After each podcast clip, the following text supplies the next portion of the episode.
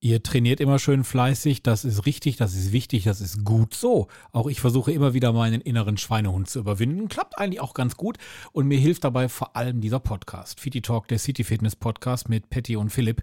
Und wir haben uns jetzt in der jetzt kommenden Folge über das Cardio-Training unterhalten. Ich habe mir so die Fragen gestellt, zum Beispiel, ist es besser auf dem Liegerad zu liegen und zu strampeln oder auf dem Laufband ein bisschen zu rennen und zu joggen? Oder aber was ist mit dem Stepper? Also Cardio-Training mit Spaß und Erfolg. Darum geht's jetzt in dieser Folge. Viel Spaß dabei. City Talk, der City Fitness Podcast, der dich bewegt. City Talk, der City Fitness Podcast. So langsam gewöhnt ihr mich an diesen Titel. Es sitzen bei mir Patrick und Philipp. Grüß euch. Hi. Hallo Olli. Wir haben uns letzte Mal schon über Training unterhalten. Da haben wir erstmal so ein bisschen gesagt, aufwärmen. Dann kann ich dann auf das Krafttraining und da habt ihr dann äh, zu Recht widersprochen. Es gibt ja nicht nur Krafttraining, sondern ganz, ganz viele andere. Und dann sind wir bei Cardio gelandet. Und dann war unsere Zeit rum und wir dachten uns, wir machen jetzt bei Cardio einfach mal weiter. Für so einen äh, Dummy wie mich, was ist Cardio-Training? Cardio-Training ist ähm, eine Art des Ausdauertrainings, um meine Herzleistung zu erhöhen. Und das ist dann äh, gekoppelt an die Ausdauer, die ich dann also zum Beispiel auch dann schaffen kann irgendwann.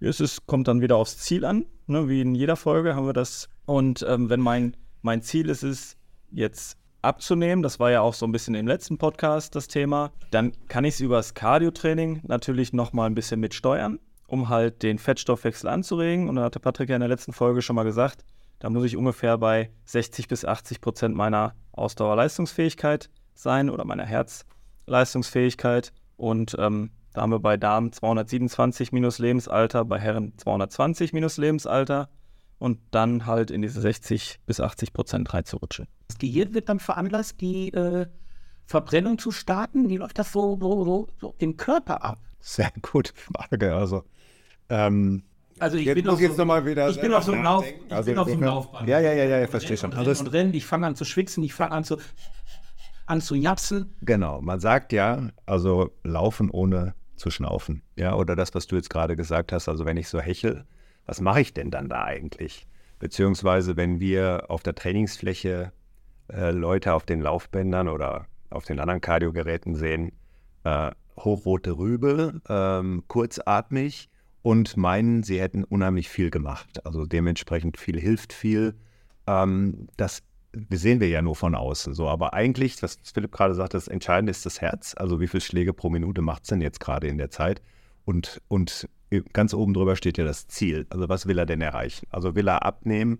Ist er mehr in diesem Bereich, also so bis 70 Prozent maximale Herzfrequenz? ist er da drüber, so wie du es gerade gemacht hast. Der wird da drüber sein, wenn er so stark äh, kurzatmig ist. Also nicht mehr, ähm, ich sag mal, äh, vier Schritte einatmen, vier Schritte ausatmen. Ähm, dann macht er definitiv keinen Fettstoffwechsel. Ja, also das ist ja eigentlich Energiebereitstellung. Und wie kommt die zustande? Man sagt, Fette kannst du nur mit Sauerstoff verbrennen.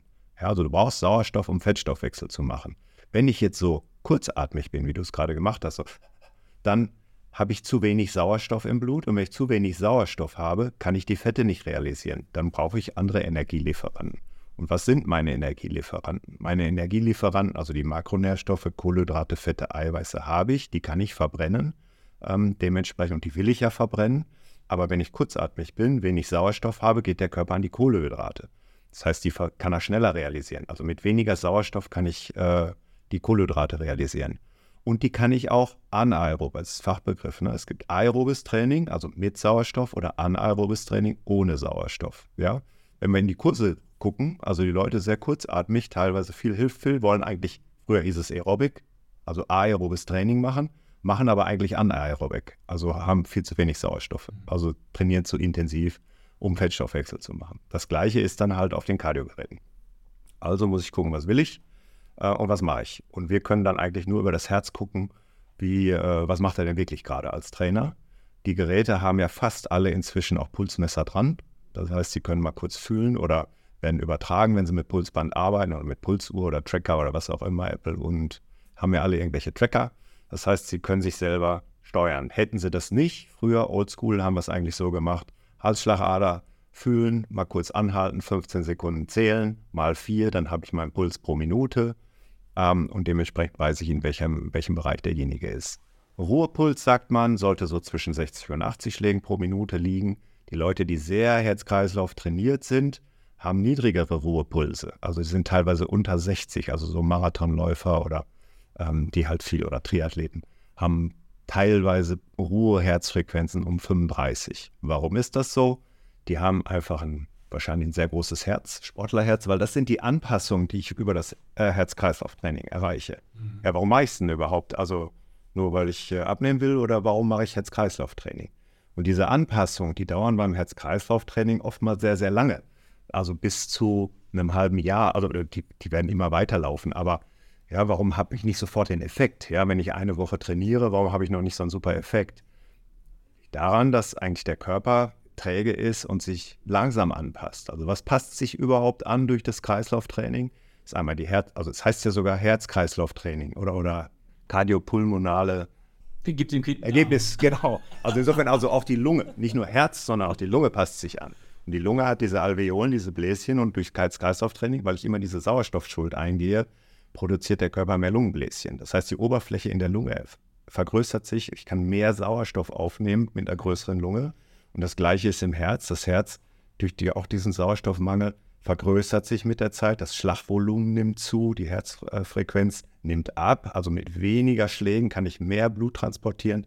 Die Blutmenge vergrößert sich. Erythrozyten, das sind die roten Blutkörperchen, die sind wiederum verantwortlich für den Sauerstofftransport. Die vermehren sich durch dieses Herz-Kreislauf-Training. Das dauert aber länger. Ja? Kapillarisierung ist vielleicht ein Bericht schon mal gehört. Das heißt, ähm, die, ich habe ja nicht nur die Hauptgefäße, äh, sondern halt auch eine Verzweigung bis rein in den Muskel und ich bilde neue Gefäße.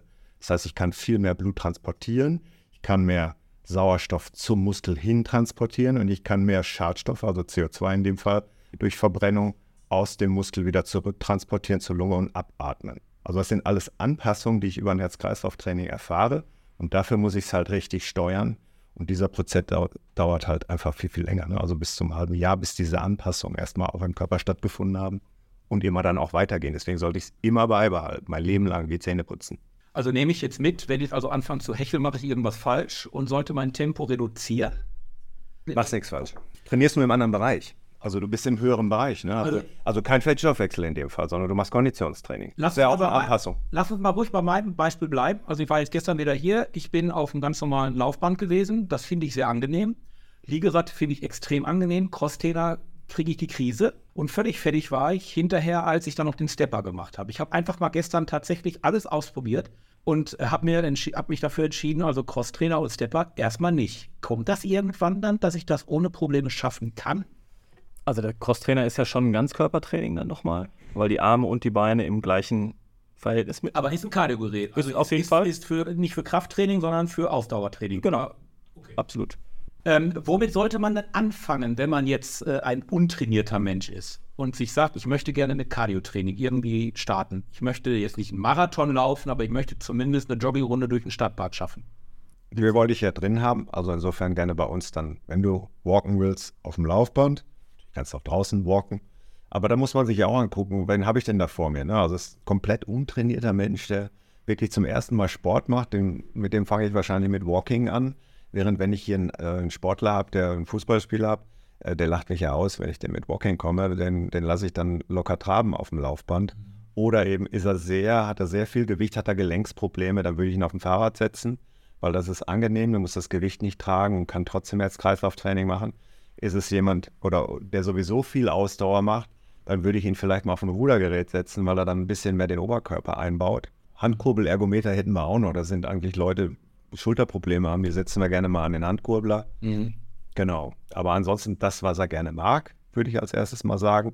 Und ansonsten, klar, würde ich ihm auch immer mal was zeigen, was er vielleicht nicht sonst so oft macht. Also durchaus auch ein Stepper, aber dann halt nicht so intensiv eingestellt. Die Dauer ist halt entscheidend. Ich wollte nämlich jetzt gerade, ich wollte auch gerade gefragt haben, äh, wir sind jetzt ja nicht alle Diplomsportler, so wie ihr. Gibt es irgendwelche Signale, die mir mein Körper sagt, jetzt ist gut, jetzt hör auf? Also Hechel ist vielleicht eine Variante, aber gibt es noch irgendwelche anderen Dinge, auf die ich vielleicht unterbewusst achten kann? Also das Hecheln ist ja an sich erstmal das, nicht das Signal, dass du jetzt aufhören sollst, sondern einfach, dass du vom Puls zu hoch bist und dadurch halt eine andere Energiebereitstellung brauchst. Ähm, ich verbinde das immer ganz, also plakativ wurde mir das in der Uni immer dargestellt wie so ein Lagerfeuer. Das heißt, wenn ich Papier reinschmeiße, brennt es lichterloh, das sind meine Kohlenhydrate. Die brennen sofort, aber immer nur so eine Sekunde, dann ist das Blatt Papier verbrannt. Und die Fette, die ich ja eigentlich verbrennen möchte, das sind so die, die Holzkohle-Briketts, die eigentlich nur glühen. Und dann ist das Beispiel ja, wie der Patrick das vorhin schon gesagt hat, da brauche ich Sauerstoff für. Und wenn ich in so ein Brikett reinpuste, dann glimmt der ja nun mal extrem stark und dadurch verbrenne ich auch mehr. Und deswegen die Geschichte mit dem Sauerstoff. Dass ich für die Fettverbrennung halt auch Sauerstoff benötige. Und ich fange immer erst mit einer gewissen Kohlenhydratverbrennung an. Also das ist die einfachste Form der Energiebereitstellung. Das ist das, was wir, dass der Körper am schnellsten abrufen kann. Und das verbrauche ich am Anfang als erstes. Das heißt, ich muss irgendwann über so eine Schwelle kommen, halbe Stunde bis zu 40 Minuten. Dann gehe ich erst so richtig in die Fettstoffwechselverbrennung rein. Das heißt, ich muss auf jeden Fall länger als eine halbe Stunde schon mal auf so einem Kardiogerät drauf sein. Und wenn ich da keinen Spaß dran habe, dann kann ich auch switchen. Das heißt, ich muss ja nicht eine Stunde nur auf dem Laufband sein. Ich kann ja auch eine halbe Stunde aufs Laufband gehen und gehe danach nochmal eine halbe Stunde aufs Fahrrad. Ist ja trotzdem immer noch Cardio-Training. Jetzt hast du gerade, Philipp, gerade so schön gesagt, das wusste ich zum Beispiel auch noch nicht, dass man ja auch nach einer halben Stunde sagen kann, boah, hier habe ich keinen Bock mehr, ich gehe auf das nächste Gerät. Ähm, könnte ich dann auch sowas machen? Ich mache erstmal jetzt das, was ich gar nicht mag, also Stepper zum Beispiel, und bin dann völlig fertig. Und dann gönne ich mir einfach mal so eine kleine Ruhegeschichte auf dem Liegerad. Alles, was man wechselt, ist eigentlich gut für den Körper, weil er sich dann anpassen kann. Ja, wenn ich immer das Gleiche mache, passt er sich dann irgendwann nicht mehr an, weil er sagt, das kenne ich ja schon. Ne? Mhm. Muss schon Reize setzen, hat Philipp ja auch gesagt. Und äh, wenn ich mehrere Reize setze, weil ich unterschiedliche Belastungen mache, ist das auf jeden Fall gut für den Körper. Zu Cardio-Training gehört ja auch, äh, das kenne ich so, diese, diese, diese Sinuskurve, so hieß das. Ist gut. Bei uns heißt dann Intervalltraining. Und darüber unterhalten wir uns beim nächsten Mal. Gerne. City Talk, der City Fitness Podcast, der dich bewegt.